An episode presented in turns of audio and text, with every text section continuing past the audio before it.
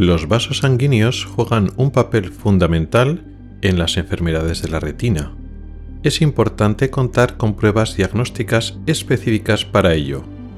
Hoy vamos a hablar de cómo el oftalmólogo estudia los vasos retinianos. Oculares, el podcast de salud visual con el oftalmólogo Rubén Pascual.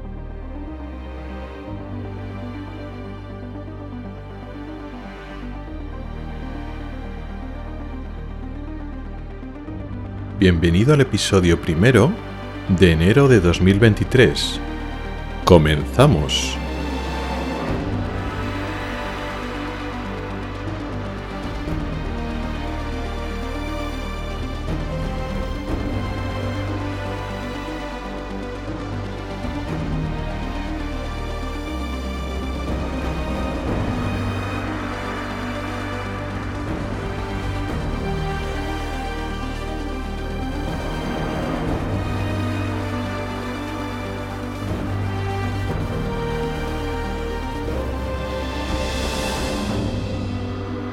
Hola y bienvenido al podcast de Ocularis sobre salud visual y oftalmología. Soy Rubén Pascual, oftalmólogo y divulgador a través de este podcast y del blog ocularis.es. Este es el primer episodio de la séptima temporada correspondiente al mes de enero de 2022. Hoy comenzamos efectivamente la séptima temporada. Quería agradecer a todos los oyentes que habéis estado ahí, que seguís estando allí, que me oís, que mandáis comentarios, que mandáis feedback, que mandáis preguntas, que mandáis propuestas por los diferentes canales, eh, redes sociales, por el grupo de Telegram, por correo electrónico, por el blog. Realmente agradezco mucho que sigáis fieles a vuestra cita mensual con el podcast, que habéis acogido con agrado los cambios que he ido eh, proponiendo. En la temporada pasada cambié el formato, a, una, a, un, a un formato de podcast con tres secciones en vez de con una sola sección, una cosa un poco más elaborado.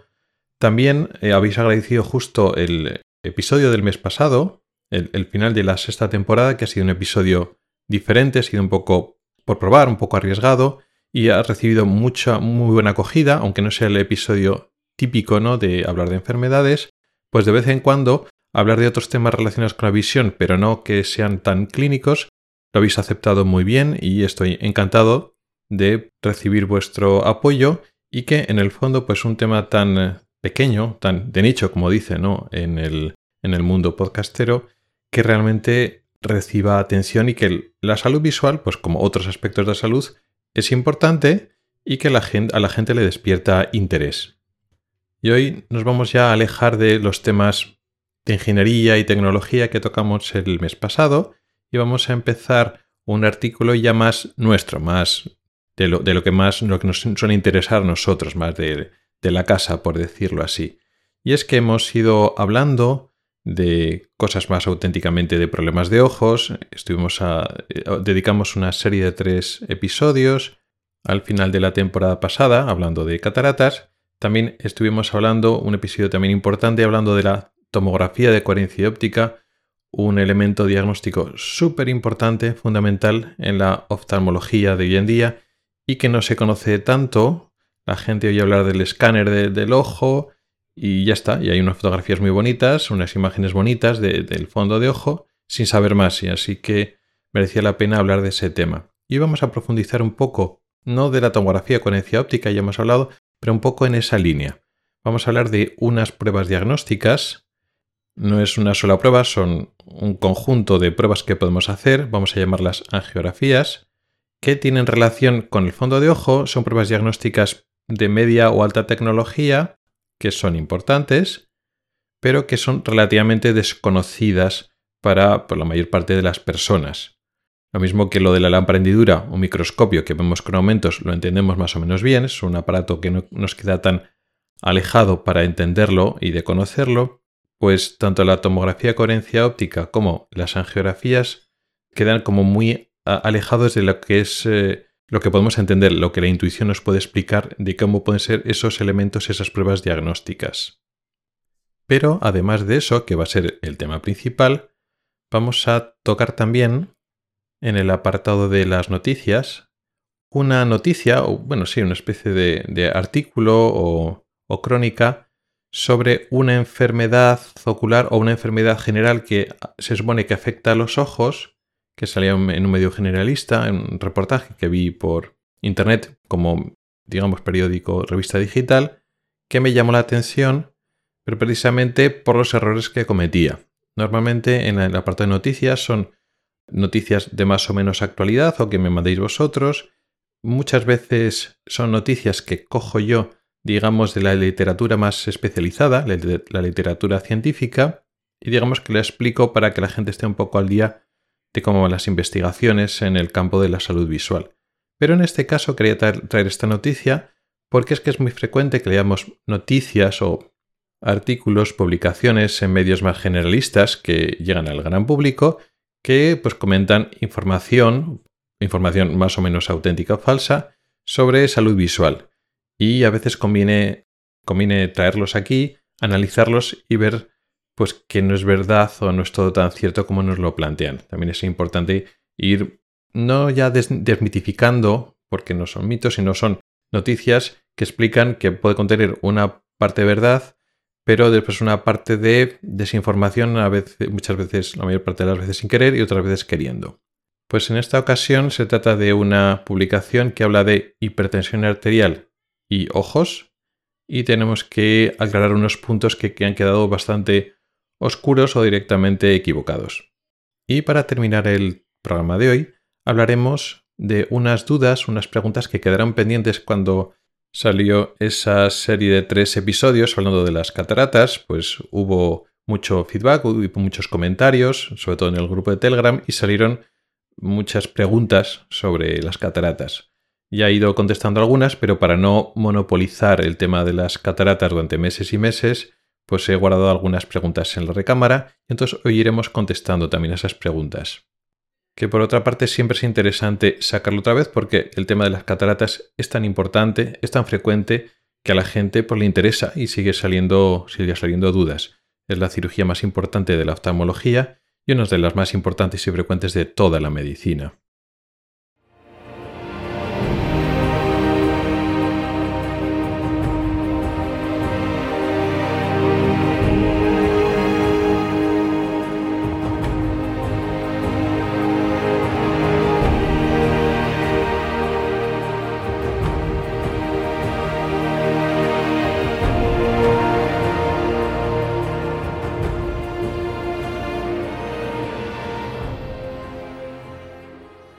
Y en el apartado de noticias de hoy vamos a hablar de la hipertensión arterial.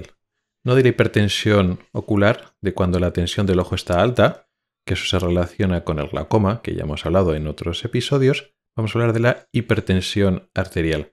A cuento de una noticia que leí, creo que fue a finales de octubre del año pasado, hace no mucho, y que al leerlo me lo guardé ese enlace y bueno, lo tengo que sacar cuando haya tiempo, cuando haya un hueco aquí en el podcast hay que mencionarlo. No voy a ir pasando por la noticia, digamos, punto por punto o párrafo por párrafo, pero voy a dejar en la descripción del programa un enlace a esa noticia, para que tenga más interés, lea, digamos, lo que se dice y un poco los apuntes que, voy haciendo.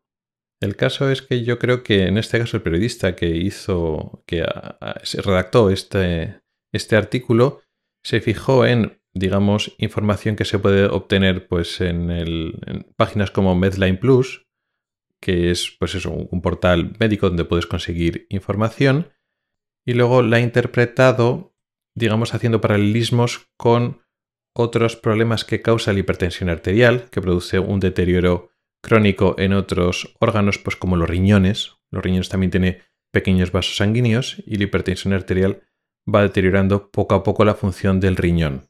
Entonces la retina también tiene pequeños vasos sanguíneos y se puede hacer un poco el paralelismo y uno puede llegar a pensar que, pues con el paso de los años, conforme la hipertensión arterial va deteriorando los vasos sanguíneos, lo mismo que el riñón se puede deteriorar, la retina se puede deteriorar en, en medida parecida. Y también se puede hacer un paralelismo con la diabetes. La diabetes es una enfermedad crónica de los vasos sanguíneos que también los va deteriorando, también de los vasos de pequeño calibre, los que son así pequeñitos, que puede tener, y de hecho tiene varios paralelismos con la hipertensión arterial, y que la diabetes efectivamente produce un deterioro crónico a nivel anatómico y funcional de la retina y produce unas lesiones, una serie de lesiones a varios niveles de diferentes tipos en la, en la retina, que es lo que se llama retinopatía diabética, y son cambios crónicos, también puede producir complicaciones agudas. Y uno puede hacer un paralelismo, lo mismo que existe la retinopatía diabética, existe lo que se llama retinopatía hipertensiva. Y aunque tiene también un nombre similar, en la práctica son cosas muy diferentes. Pero yo creo que en este caso, pues el, eh, el periodista ha leído información y la ha interpretado, pero creo que no ha sabido hilarla o no ha preguntado a un médico, ya no solo un oftalmólogo, sino a un médico, para un poco dar una interpretación correcta. Dejaré en las notas del programa el enlace para el episodio del podcast de la quinta temporada que dediqué a la diabetes, donde explicaba, bueno, que efectivamente la diabetes es una enfermedad de los vasos sanguíneos, es una enfermedad vascular que produce un deterioro, pues, por ejemplo, del riñón y también produce un deterioro del ojo, pero sobre todo, principalmente, de la retina. Se produce un daño crónico que produce varias cosas.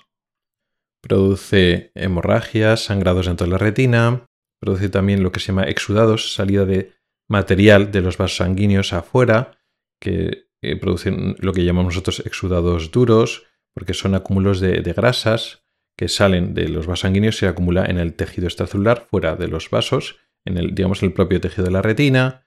También produce lesiones de falta de riego. Esos vasos sanguíneos se van deteriorando y al dejar de funcionar bien, la sangre no llega bien, entonces falta oxígeno y falta riego sanguíneo a zonas de la retina y esa falta de riego produce muchas complicaciones crónicas, se va, es un deterioro progresivo. Y ese deterioro al inicio no, pero eh, más adelante va produciendo una pérdida visual y luego después va teniendo más complicaciones. puede tener problemas de desprendimiento de retina, hemorragias repetidas, una serie de complicaciones muy importantes. Luego, por otra parte, tenemos la retinopatía hipertensiva. ¿Cuál es el problema? que se parece, ¿no? Se parece, hablamos de retinopatía diabética, es decir, enfermedad en la retina producida por la diabetes, y luego llamamos retinopatía hipertensiva, que parece que hablamos de enfermedad de la retina producida por la hipertensión arterial.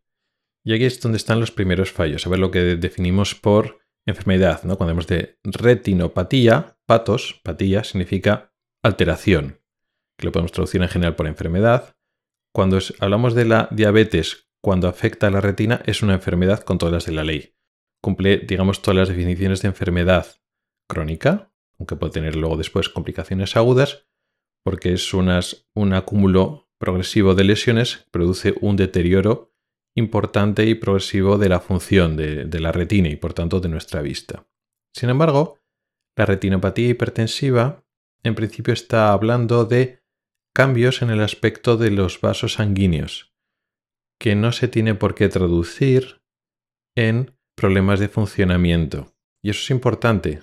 Aquí, retinopatía, patía, patos, ese sufijo del griego, realmente solo significa alteración, pero no significa enfermedad.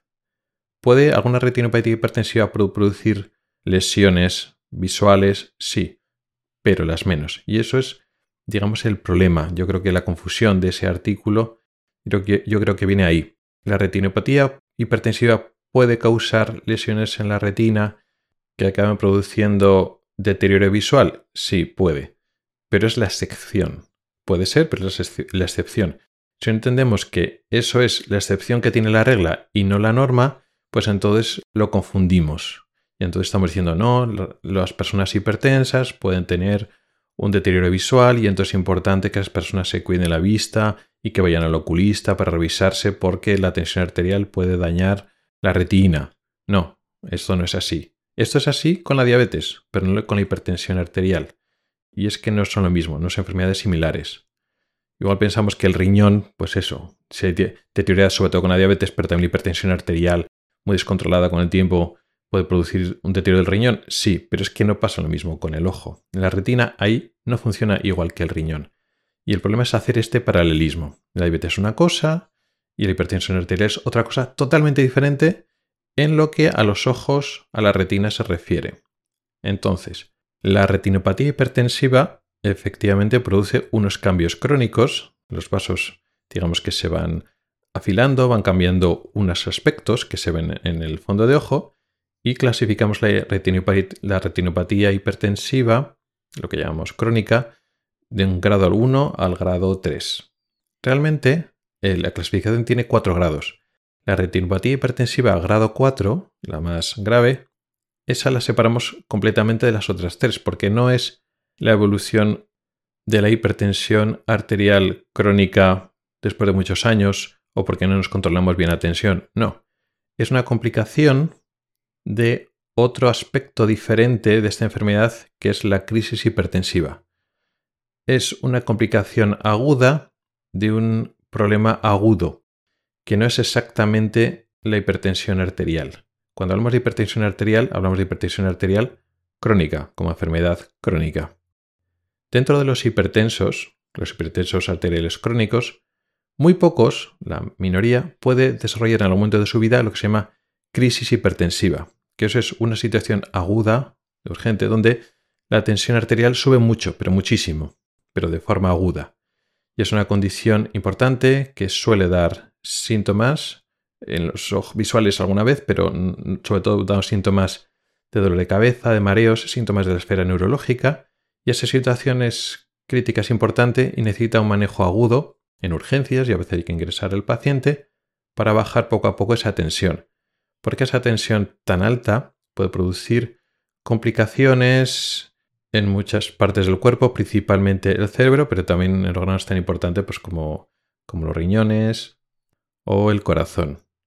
Y dentro de ese grupo de órganos que pueden ser afectados dentro de esta crisis hipertensiva están, está la retina. Y aquí sí se producen una serie de lesiones que se parecen a las de la retinopatía diabética, porque puede haber hemorragias, sangrados, acúmulo de material graso fuera de los vasos sanguíneos, exudados duros, signos de falta de riego, porque se pueden como especie de microinfartos en la zona de la retina, y en ese sentido estas complicaciones agudas en la retina se parecen a los cambios crónicos de la diabetes. Pero aunque se parecen, aunque luego realmente en el fondo de ojos se diferencia bastante bien, pero tienen puntos en común, una es una complicación aguda y otra es una complicación crónica. Y efectivamente, en ese contexto de, situación aguda, si no se, trata bien, lo mismo que se pueden producir problemas vasculares agudos en el cerebro, puede tener un, infarto o una hemorragia cerebral. Puede pasar lo mismo en la retina. Puedes tener hemorragias en la retina que no son tan importantes, pero puedes tener infartos. Es decir, problemas de falta de riego o lo que se llama isquemia en zonas de la retina o en zonas del nervio óptico. Y eso sí que es grave, grave para la visión. Pero puede ocurrir, no suele ocurrir. Es cierto que la mayoría de las hipertensiones arteriales malignas, que también es como se llama estas crisis hipertensivas que producen estas lesiones agudas de, en el ojo, que es la retinopatía hipertensiva grado 4, que es la aguda, no los cambios crónicos, sí pueden producir lesiones en la retina, no suelen producirlas, pero puede ser. No es lo importante eso.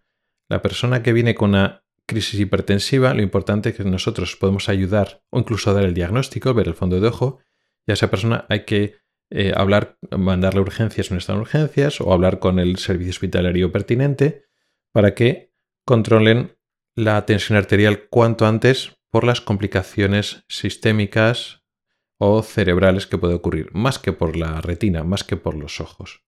Y fuera de esto, que es digamos la excepción, la hipertensión arterial no causa hemorragias, no causa problemas de riego sanguíneo, de falta de riego sanguíneo en, en el ojo, digamos, de forma directa. Estos cambios evolutivos crónicos que se ven no causan de por sí un deterioro. Sí que es cierto que las personas hipertensas tienen más riesgo de complicaciones agudas, ya no solo la, crisis hipertensiva, sino a tener, por ejemplo, pues eso, un, infarto aislado. Lo mismo que una, una, persona hipertensa tiene más riesgo de infarto en el cerebro, en el corazón y en otros sitios, pues en la retina también. Pues sí, pero es un factor de riesgo para eso. Pero si tú pierdes vista a causa de eso es por la complicación, porque has tenido un infarto en una, arteria más grande, más pequeña, la retina. Bueno, pues el problema ha sido ese infarto, que se llama manera, se llaman, lo llamamos más oclusiones arteriales retinianas, o pues puedes tener una trombosis venosa o una oclusión venosa, que juega de otra manera, digamos, ahí el problema está en la vena, pero las personas con hipertensión arterial tienen más riesgo de problemas venosos también en la retina. Sería un poco largo de explicar, pero bueno, digamos que el árbol vascular ya está deteriorado y entonces tienes más riesgo a tener complicaciones agudas. Pero el problema es esa complicación aguda, no la hipertensión arterial crónica. De por sí, no produce un deterioro crónico de la retina y de la visión como si produce el problema en la diabetes, como explicamos en el, en el episodio que he enlazado. No. Entonces te hace más proclive a tener problemas vasculares agudos. Pero el, el problema, digamos, la hipertensión arterial crónica no deteriora de por sí los ojos, con lo cual una persona con diabetes puede tener problemas visuales, solo por la diabetes. Una persona hipertensa, por ser hipertensa, nada más que eso, no se produce problemas en la retina. No, esa persona no va a ver peor. Y esa persona de por sí no tiene que ir más veces al oftalmólogo para revisarse.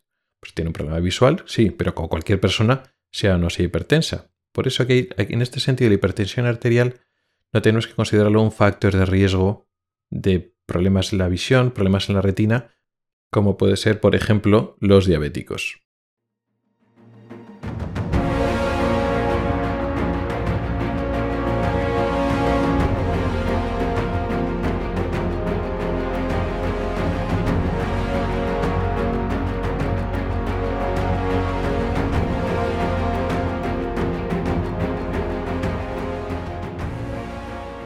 Ahora vamos a pasar al tema principal de hoy. Hoy vamos a hablar de angiografías. Lo digo así en plural porque no hay una sola técnica angiográfica. Pero vamos a empezar por el principio. ¿Qué significa angiografía? Por suerte en medicina, muchos términos, la mayoría de los términos, son bastante sistemáticos. Coge raíces griegas y latinas para generar nuevos términos que son bastante descriptivos a poco que sepas de dónde vienen esos, términos. Angio o angios hace referencia a las arterias, de tal manera que la angiología es, digamos, el estudio, la parte de la medicina que se dedica al estudio de las arterias. Una angioplastia es una intervención que hacemos en las arterias, por ejemplo, una angioplastia coronaria consiste en un en una intervención que hacemos pues, para, digamos, abrir una arteria que está ocluida o casi ocluida en una arteria del corazón. Y en este caso, angiografía hace referencia a la arteria y grafía, grafos, hace referencia a un registro normalmente gráfico, ¿no? Grafía, gráfico, o sea, una imagen. Lo mismo que tenemos una radiografía, pues es una imagen a partir de la eh, radiación, los rayos X, una tomografía es una imagen de un corte, tomos es corte, pues lo mismo. Una geografía es una imagen de las arterias, de lo que sea. Hay angiografías de diferente tipo. Angiografía coronaria, las arterias del corazón, angiografía cerebral, de las arterias del, cerebro, y tenemos angiografía ocular, o mejor dicho, angiografía retiniana. Normalmente no estamos, estudiamos las arterias de todo el ojo, estamos hablando específicamente de las arterias de la retina. Y este nombre es cierto, pero también equívoco, porque aunque estamos estudiando las arterias inicialmente, realmente estamos estudiando también las venas y hasta cierto punto otros pequeños vasos. No llegamos a ver los capilares en directo muchas veces, pero también estamos estudiando los vasos capilares. Con lo cual en la práctica, y y esto ocurre en la retina, no en otras partes, aunque hablamos de angiografía, realmente estamos estudiando la vascularización, las, las arterias, las venas y los capilares, todos los vasos sanguíneos y no solo los que llevan sangre arterial. Las arterias son los vasos sanguíneos que llevan la sangre desde el corazón, la sangre oxigenada con oxígeno, desde el corazón a los tejidos, hacia los capilares, los capilares son los vasos más pequeñitos que están en contacto íntimo con el tejido y deja pasar el oxígeno y otros materiales, otros nutrientes y recoge también elementos de desecho. Y luego después esa sangre que ya no está oxigenada, que se llama sangre venosa, tiene que retornar al corazón y pasa de los capilares a las venas. Y las venas recogen esa sangre hasta el corazón. Ese es un poco el circuito mayor de nuestra circulación. Y en este caso, en la retina también tenemos arterias retinianas, capilares también la retina y venas retinianas. Esta circulación intrarretiniana es la que se encarga de abastecer de oxígeno y nutrientes a la parte más interna de la retina, más o menos en espesor, más o menos el 80% del, del volumen de la retina, el volumen más interno, el que está más cerca del centro del ojo, más cerca del, gel vítreo, pues está irrigado por este circuito retiniano, que es el que nos va, a interesar ver. Enseguida veremos que nos interesa el circuito normal sano de la retina, como también otro tejido anómalo eh, vascular, es decir, nuevos vasos que, que salen, que aunque no forman parte siempre de este tejido, de estos vasos originales, digamos que están en la retina como nueva circulación y que también nos interesa estudiarla porque están relacionadas con enfermedades. ¿Cuántos tipos de angiografías hay eh, dentro de la retina para estudiar la retina? Hay principalmente tres, pero vamos a hablar sobre todo de dos. Está la angiografía clásica de la retina, digamos la variante moderna, que sigue siendo angiografía porque estudia las dos arterias y las, los sanguíneos, pero el fundamento físico es totalmente diferente, no tiene nada que ver. Y luego después hay otra angiografía que no estudia exactamente la retina, sino el tejido que está por detrás o por debajo de la retina, que es la coroides. De eso casi no vamos a hablar porque la verdad es que se usa muy poco. La primera técnica, la que ha sido la más importante y casi la única o la que más he utilizado durante muchos, muchos años, es lo que se llama angiografía fluoresceínica o angiofluoresceingrafía. Y el concepto es muy similar a las angiografías de otras partes del cuerpo. Cómo estudiamos las arterias del riñón o del corazón o del cerebro. Bueno, pues utilizamos un contraste, que eso es, no, iba a decir un colorante, pero no, en en la mayoría de los casos no es un colorante como tal, es una sustancia que es opaca para el medio que vamos a utilizar para luego coger las imágenes. La mayor parte de las veces, antiguamente, se utilizaban radiografías. Y entonces los contrastes eran radioopacos. Eso quiere decir que cuando haces una imagen de rayos X, cuando has metido ese contraste, pues entonces la zona o por donde va ese contraste pues está opaco y el resto pues estará más o menos transparente, pues depende de la densidad del tejido. Y entonces al meter esos contrastes en la arteria, pues entonces todas esas ramas arteriales se va a ver pues muy claramente en esa radiografía. En este caso no hacemos radiografías de los ojos. La ventaja de la retina es que digamos tenemos acceso visual directo.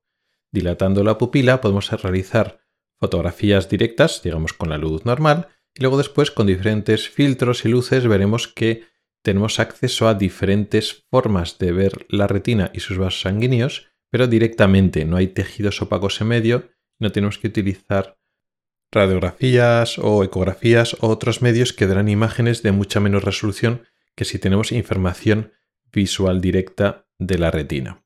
Y es lo que hacemos, pero en vez de ser, como decía, radiopacos, son elementos que tienen una propiedad física que podemos aprovechar para resaltar esos vasos sanguíneos luego de forma visual, a través de fotografías o vídeos o alguna forma de ver, examinar directamente la retina a través de la pupila dilatada.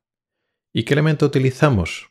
Pues lo que se llama fluoresceína, que es un viejo amigo de todos los oftalmólogos. La fluoresceína es un elemento químico que tiene como característica que cuando le da una luz azul, un tipo concreto de azul que se llama azul cobalto, pues se produce un fenómeno de fluorescencia, emite una luz. Además, la fluoresceína tiene unas características en la superficie del ojo, en la córnea principalmente, de que es captado cuando falta epitelio, de tal forma que los defectos del epitelio corneal, las úlceras de la, de la córnea, captan esa fluoresceína. Luego después le ponemos luz azul entonces vemos los defectos epiteliales aunque sean muy pequeñitos. Entonces lo utilizamos mucho.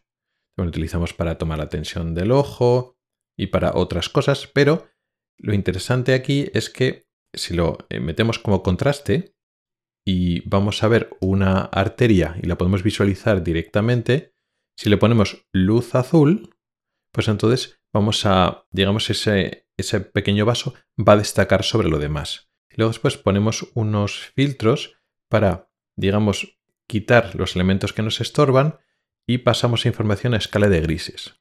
Que este tipo de angiografía, aunque realmente se, se utilizan una luz azul y unos filtros amarillos, luego después la imagen resultante que nos da el aparato es una imagen en escala de grises, blancos y negros. De tal forma que lo que es muy blanco es porque tiene mucha fluoresceína y lo que es totalmente oscuro es que no hay fluoresceína. O por lo menos la fluoresceína, el contraste, no llega hasta el, digamos, el visor, hasta el objetivo, la cámara fotográfica o de vídeo que está registrando esta angiografía.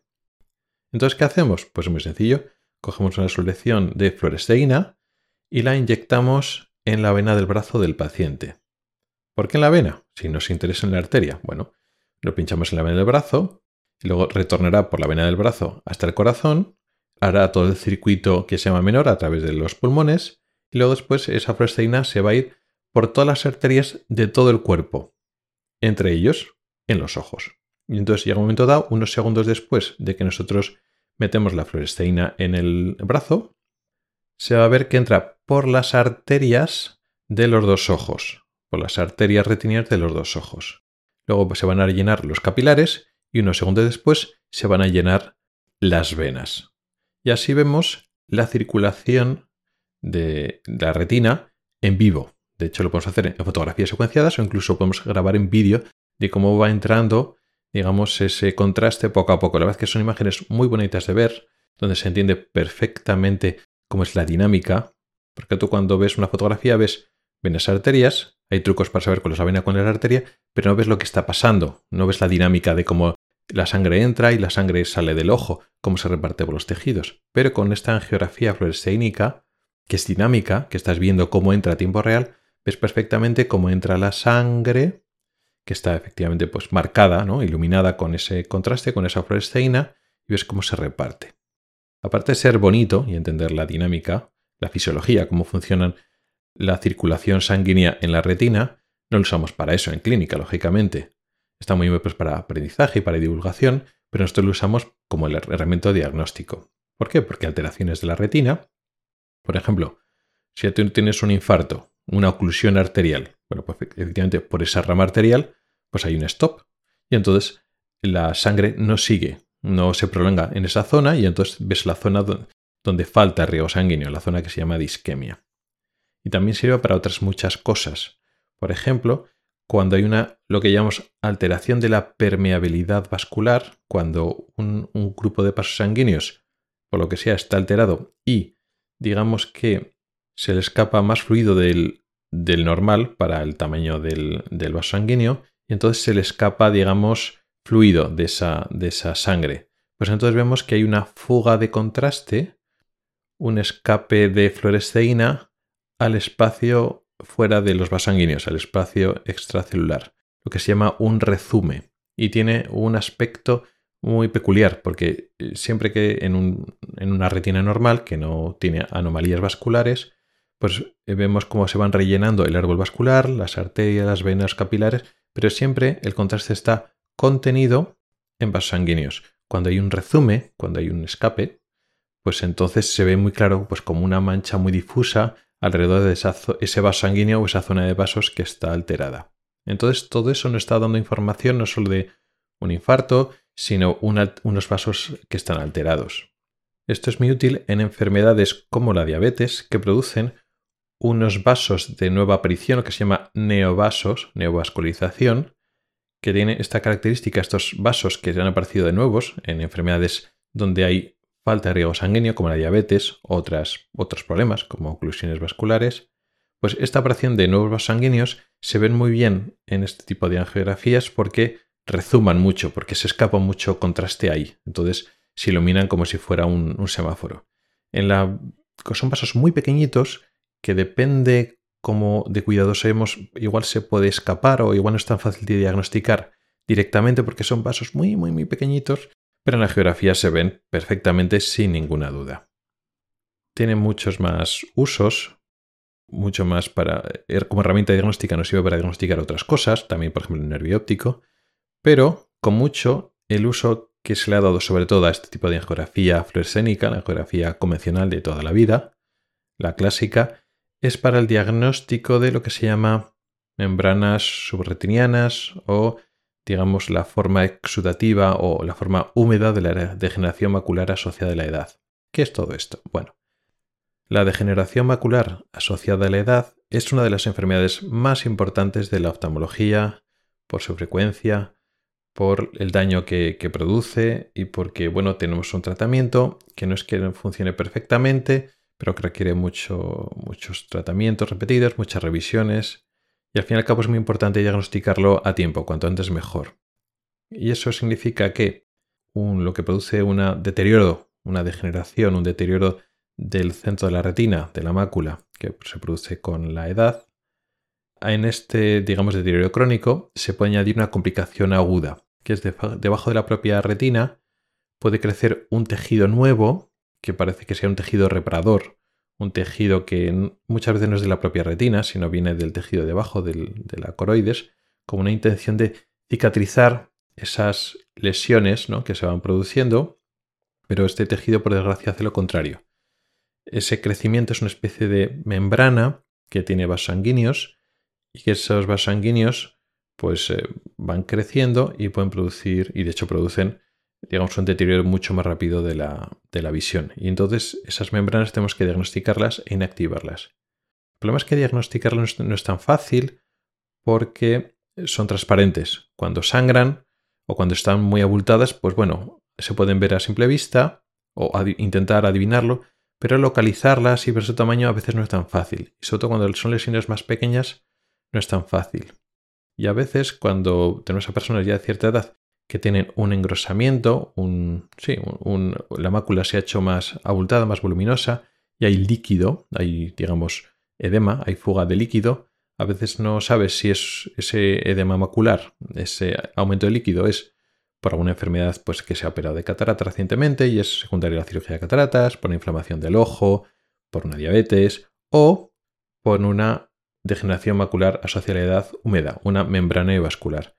Si la membrana no es muy grande, a veces es difícil diagnosticarla. En este contexto, donde, digamos, la tomografía de coherencia óptica nos dice, viva, pues aquí hay un engrosamiento, pero no lo ves, o a veces la tomografía de coherencia óptica te enseña un engrosamiento, una zona un poquito más rojita, más hiperrefringente, que dices, ah, pues puede ser una membrana, pero a veces no estás seguro o a veces es tan pequeña que ni siquiera en la lo ves claramente. A veces eso, está pasando algo en la mácula, la mácula está engrosada, está hinchada, pero no sabes por qué. Pues en este contexto es donde viene muy bien las angiografías. ¿Qué pasa? Que esta angiografía que se hacía muchísimo, yo me acuerdo que de residente en mis primeros años de adjunto, pues hice muchas, ahora ya no se hace tanto, se ha quedado un poco más en desuso. A veces injustamente, porque todavía tiene sus indicaciones, pero ha sido desplazada en gran medida por la otra, otro tipo de angiografía que es el que vamos a hablar ahora. ¿De qué hablo? Hablo de la angio-OCT, la angiografía basada en la tomografía de coherencia óptica. Para esto nos tenemos que apoyar en el penúltimo episodio el que hablaba del de noviembre del año pasado y que hablaba de la tomografía de coherencia óptica, donde explicaba pues, en qué consiste este aparato, que da imágenes de alta resolución de la retina, sobre todo de la mácula, con un sistema de luz láser que va y viene y rebota en los tejidos y entonces da imagen de alta calidad. La OCT ha revolucionado, como dije, pues, el estudio del ojo en general y de la mácula del centro de la retina en particular. Da imágenes de muy alta calidad, pero la OCT convencional no da una imagen dinámica de los vasos sanguíneos. De hecho, la exploración que hace la OCT de los vasos sanguíneos es bastante pobre. Nos da una imagen anatómica de cómo está la, retina en la mácula, si está engrosada, si está adelgazada, si está atrófica, si está desprendida, si se han separado unas capas, todo eso muy bien. Pero, ¿qué pasa con los vasos sanguíneos? Si los vasos sanguíneos, digamos, están fugando el líquido o hay un problema de riego y hay una zona que se ha quedado sin riego sanguíneo.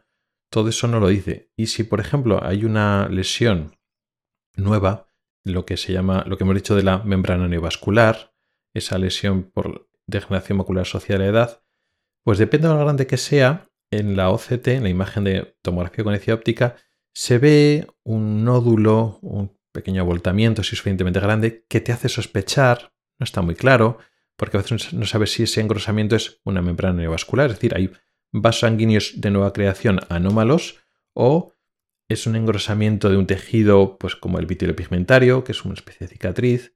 Si es muy grande, vale, pero si no es muy grande, dudas. Y a veces, si es realmente pequeña, es que ni lo ves. Si son membranas inicialmente que todavía son pequeñas, que es cuando mejor hay que tratarlas, cuando son pequeñitas, pues en la OCT convencional es difícil de ver. Ahí en ese sentido, la angiografía clásica ofrece una visión dinámica superior a la OCT. Pero los, digamos, ingenieros y los inventores y que han ido desarrollando las OCTs tenían una nueva solución, que a través de la OCT podían estudiar un fenómeno físico que no tiene que ver con lo que hemos explicado ahora de cómo ver los sanguíneos con un contraste con colorante, que es lo que se llama efecto Doppler.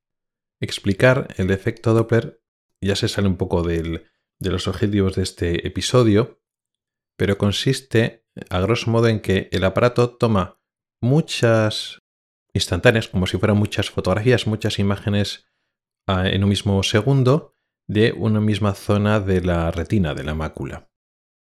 Cuando hacemos esas tomas de imágenes tan rápidas, todo, casi todas las partes de las imágenes son las mismas. Hacemos fotografías muchas por segundo y si el ojo no se ha movido en ese instante, pues en todas las imágenes son iguales porque pues, las células eh, se han quedado en su sitio, no se mueven, excepto un tipo de células que son las células sanguíneas, los hematíes, los glóbulos rojos principalmente, en, en ese corto instante de tiempo se han ido desplazando por los vasos sanguíneos. De tal forma que si el aparato compara esas imágenes que ha tomado, todas las áreas de la imagen se han quedado estáticas, no hay ningún cambio, excepto en la zona de los vasos sanguíneos. Y como decíamos, la OCT realmente te está tomando, lo estoy hablando de imágenes, pero toma información en tres dimensiones de todo el grosor de la retina, con lo cual es capaz de identificar esas zonas de cambio en esos tres, en los tres, eh, las tres dimensiones del espacio.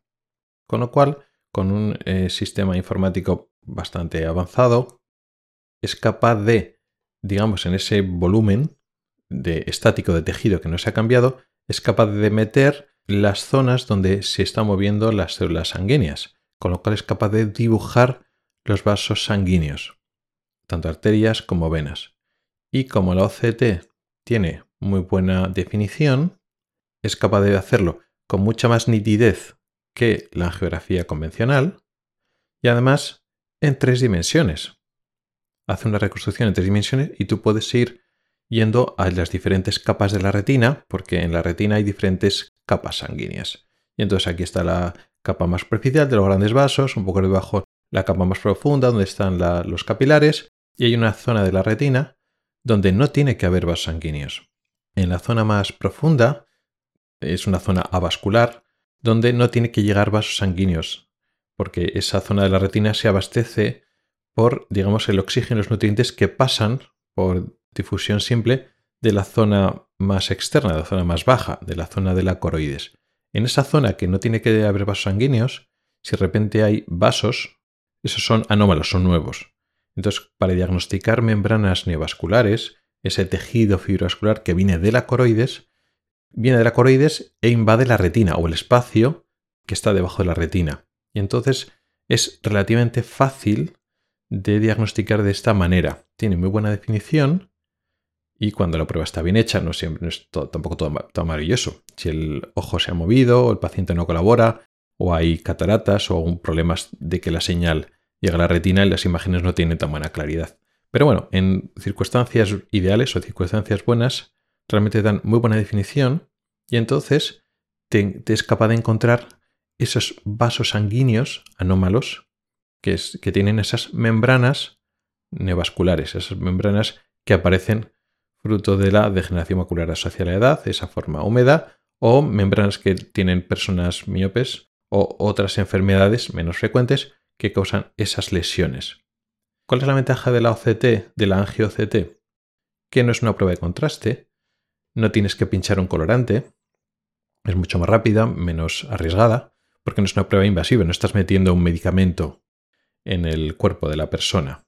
Y es mucho más rápida. El mismo aparato de la OCT, que lo, tenemos en casi todos los sitios, puede ser que sea angio-OCT, y entonces en el mismo momento que estás haciendo la OCT convencional, tienes una imagen convencional, digamos, de la retina, obtienes una imagen de los vasos sanguíneos de la retina, con lo cual tiene muchas ventajas.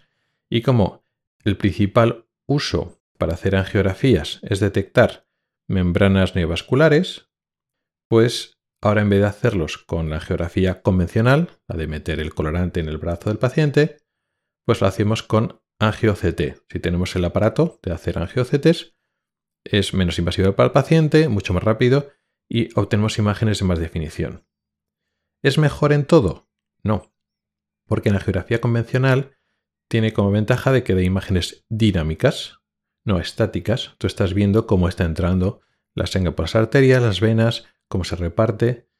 Te da información de cómo se produce un rezume, un escapa de contraste, eso lo puedes tomar en la OCT, con lo cual no lo desplazaría del todo. Hay enfermedades o situaciones en las cuales la geografía fluorescénica clásica, la normal, tiene ventajas y hay que hacerse y no sirve la angio-CT. Pero para la mayor parte de las indicaciones que antes tenía la geografía convencional, la geografía nueva a través de la OCT, pues la sustituye y la verdad que va muy bien.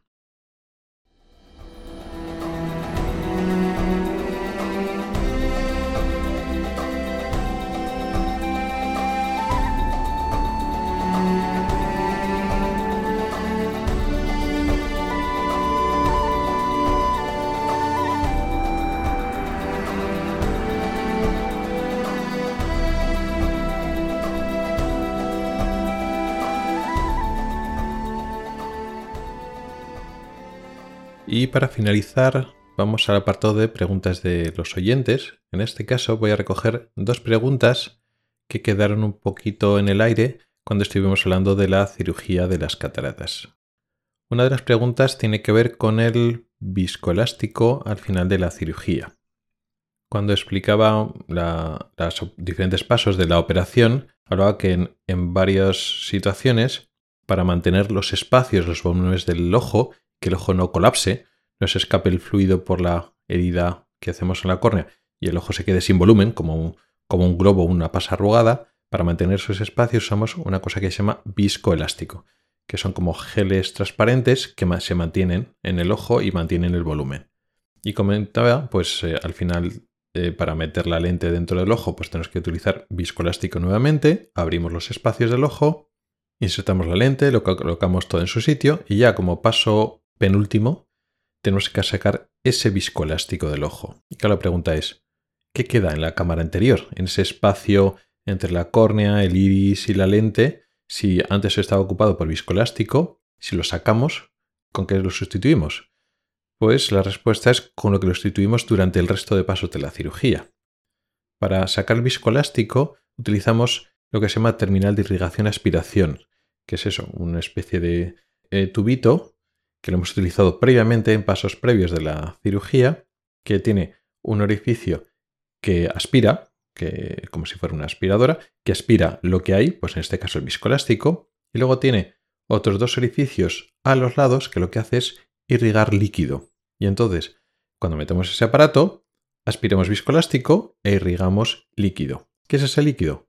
Es lo que se llama suero salino equilibrado, o a veces con una traducción mala de inglés, Suero salino balanceado. Suero salino significa agua con sal, con sales. El suero salino fisiológico toda la vida, lo que compramos en las farmacias, pues para limpiar la nariz o limpiar los ojos, es agua con cloruro sódico al 0,9%.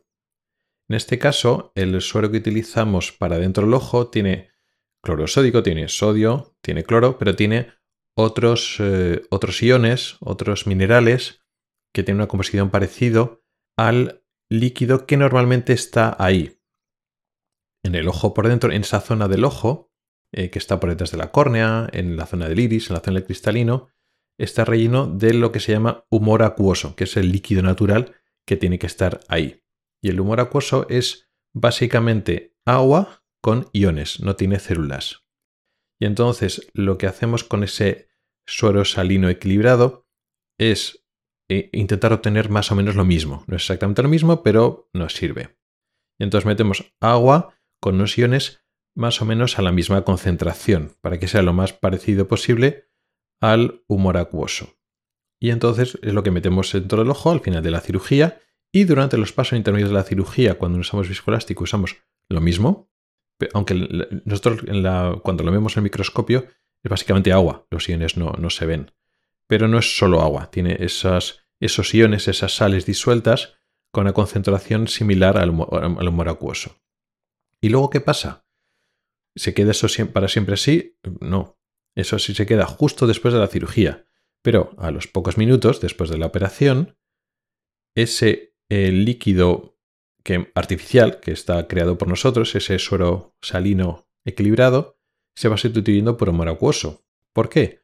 Porque el humor acuoso es un fluido que está todo el rato circulando en el ojo. Es decir, constantemente se produce en un sitio, en un lugar que está detrás del iris, que se llama los procesos ciliares, y va circulando desde la parte de atrás hacia adelante y luego se drena, sale del ojo en una estructura que se llama trabeculum, que está en el ángulo, en la esquinita, donde se acaba la córnea y empieza la raíz del iris. Entonces eh, hace un circuito donde se produce un sitio, se drena en el otro sitio. Ese circuito está funcionando todo el rato, aunque va muy lento, va funcionando todo el rato. Entonces, cuando el ojo está lleno de suero salino artificial, que se lo produce, lo ha irrigado la máquina de operar, pues entonces, poco a poco sigue ese circuito de crear y, reabsorber humor acuoso, sigue funcionando, entonces ese suero salino se va, digamos, eh, drenando por el trabeculum y eh, los procesos ciliares van generando el humor acuoso natural, donde ya tiene la conversión la buena, la auténtica del humor acuoso. Con lo cual, minutos después o una hora o dos horas después, como máximo, ya tenemos el ojo, en la parte interior del ojo, rellena por humor acuoso 100%, donde ya es un agua y unos iones, unas sales disueltas, que ya es exactamente la composición del humor acuoso. Y la segunda pregunta tiene que ver ya no con una cuestión técnica de qué es lo que pasa en el ojo, sino que tiene que ver con el aprendizaje del oftalmólogo. Y explica que, claro, siempre hay una primera vez, con lo cual siempre va a haber una persona al que su oftalmólogo le va a operar por primera vez de cataratas. Y claro, nosotros cuando nos operan los ojos o cualquier cosa, pues queremos que sea un médico, un cirujano experimentado. Pero claro, en la práctica es que nadie nace sabiéndolo todo. Y al final a alguien le toca pues que le opere un oftalmólogo sin experiencia, un cirujano sin experiencia la primera vez. ¿Esto funciona así? Sí, pero no. El aprendizaje del oftalmólogo en España es eh, diferente en otros sitios. En España se aprende durante eh, la residencia, es decir, cuando a ti te dan el título de oftalmólogo ya supera un número importante de cataratas, con lo cual aprendes en tu proceso de llegar a ser oftalmólogo con el título de residente de oftalmología. Pero esto no funciona que tú estás viendo una serie de cirugías, ¿no? Tú estás ahí de asistente mirando cómo operan otras personas más experimentadas y en un momento dado cuando has visto los siguiente dices, bueno, venga, pues esta me lanzo yo y la hago. No es así. Esto funciona que tú estás viendo cirugías de cataratas y normalmente tú ya empiezas a operar otras cosas, digamos, que no son dentro del ojo, más vamos a llamarlo fáciles.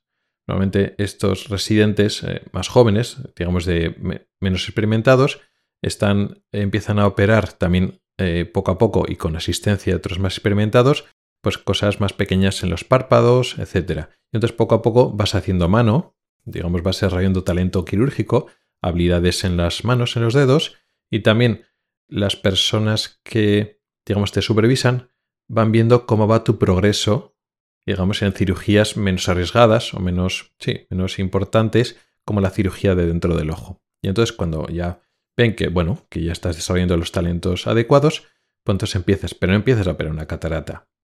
Entonces, en un momento dado, está el cirujano principal, que es el oftalmólogo con especialista, y en un momento dado le deja al médico residente empezar a probar con un paso, un paso sencillito, controlado, etc. Están los dos en el mismo quirófano, entonces el residente va a hacer un paso, pero están los dos, están los dos eh, cirujanos en el mismo campo quirúrgico, utilizando el mismo, el mismo microscopio con dos visores, y entonces prueba a hacer un paso. Si hay un poco de dificultades, si se atasca, no pasa nada, y está el especialista que continúa y sigue. ¿Qué hace bien ese paso? Bueno, pues ya ha hecho un paso y luego sigue el, el especialista. Y entonces otro día, pues vuelve a hacer ese, ese paso otra vez, hasta que lo hace varias veces y ya le coge un poco el truquillo y las dificultades iniciales lo va solucionando. Y luego hace otro pasito. Sigue siendo de los pasos fáciles y cortos, en un, no, no es un proceso largo, sino un paso muy concreto de la cirugía. Entonces hace otro paso más. Y lo mismo, pues el, el residente pues se lo va estudiando, se lo va leyendo, las dificultades prácticas se lo pregunta después o antes al especialista y entonces va pasito a pasito, de tal forma que no pasas de no hacer nada a poner una catarata entera, no. Pues está una primera fase que estás viendo y no haces nada más que asistir mientras estás operando otras cosas fuera del ojo en otros, otros quirófanos. Después hay otra etapa, después de ya bastantes meses, que empiezas a hacer algún paso de la cirugía y durante meses y meses vas haciendo solo pasos concretos de la cirugía de la catarata. Y llega un momento dado que vas haciendo más pasos, más pasos, siempre con el cirujano especialista a tu lado. De tal forma que cuando te atascas o hay alguna cosa, alguna dificultad, pues automáticamente el médico especialista pues toma las riendas y sigue con la operación. Con lo cual, en esta situación, no existe un paciente que le hayas hecho la primera cirugía de nuevas. Sí, claro, por supuesto, después de muchos meses que ya estás haciendo pasos, llega un momento dado que ese residente ya está más implementado que hace una cirugía desde el principio hasta el final. Y ahí el especialista ha estado a su lado, le ha estado vigilando, atendiendo, igual eh, dando alguna indicación, pero no ha hecho ningún paso. Claro, en ese momento en el que el residente ha hecho una catarata entera, pues es un momento de que ha avanzado, un momento de alegría para el residente, porque haya dado un paso más. Pero realmente, entre ese, ese momento que ha hecho la cirugía al 100% y pues otra cirugía que hizo la semana pasada al 95%, que hizo casi todos los pasos menos uno que era más complicado, no hay mucha diferencia, es un pasito más. Y es importante, digamos, por lo que simboliza para el residente, pero ha sido una evolución muy progresiva y sobre todo siempre muy supervisada con el especialista, que es el que sabe. Con lo cual, el aprendizaje del residente y del futuro oftalmólogo no es a costa de arriesgar la salud y la seguridad de los pacientes, porque siempre hay un especialista que está en todo el mundo supervisando. Y todo esto es como muy paulatino. Y entonces realmente son pasos muy pequeñitos, cuando vas dominando uno, vas al otro, y van pasando los meses y los meses. Sí que es cierto que la cirugía de cataratas es mucho más lenta que otras cirugías de otras especialidades. Yo me acuerdo como médico residente, para hacer una cirugía de catarata completa tardabas mucho más que otros compañeros cirujanos generales o traumatólogos que digamos que funcionaban de forma independiente en algunos procedimientos más rápido que nosotros en lo que es la cirugía de cataratas, no en la cirugía de párpados, la cirugía menor de párpados, pero en cataratas en concreto pasaba eso. Pero es así, es así porque realmente es una cirugía, bueno, que es complicada. Cuando ya la haces mucho, pues vas, vas saliendo y cada vez vas mejorando, pero de por sí pues requiere mucho. Pero no es que de repente, pues mira, la primera catarata. Y no, no es así, eso siempre son pasos muy pequeñitos y es, es una progresión tan, tan paulatina que realmente no, es, no hay ningún salto al vacío donde estés solo y no sepas qué hacer, etcétera.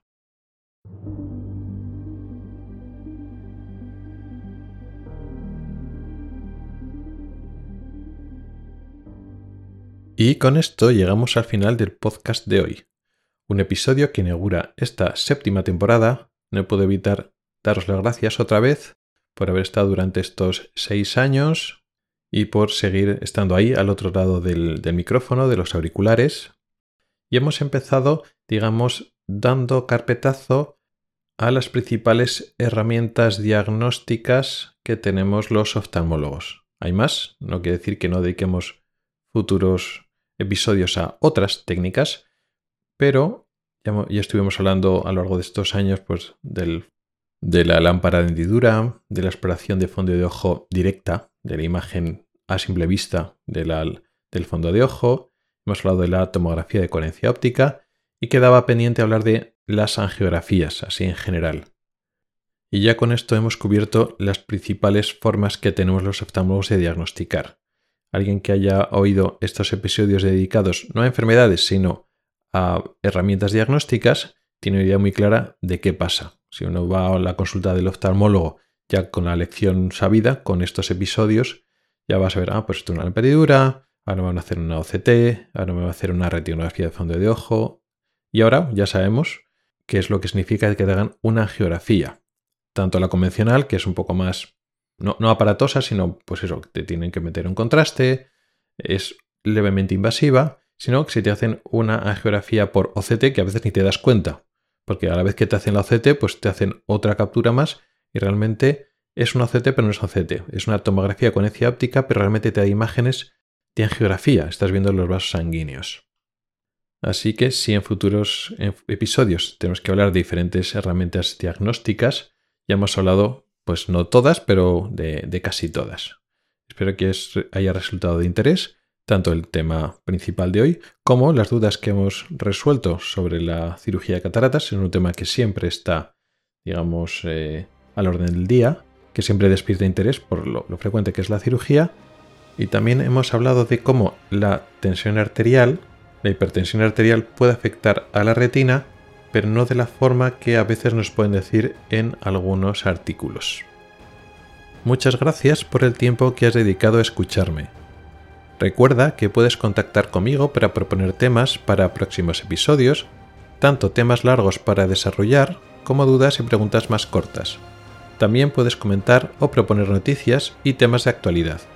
Puedes escribirme a través de mi correo electrónico que es ocularis.ocularis.es. También puedes hacerlo a través de Telegram, Twitter, Facebook o LinkedIn. En las notas del programa están todas las formas para contactar conmigo y participar. Ahí también encontrarás enlaces a artículos del blog y episodios del podcast relacionados con el tema de hoy. Hasta el próximo episodio.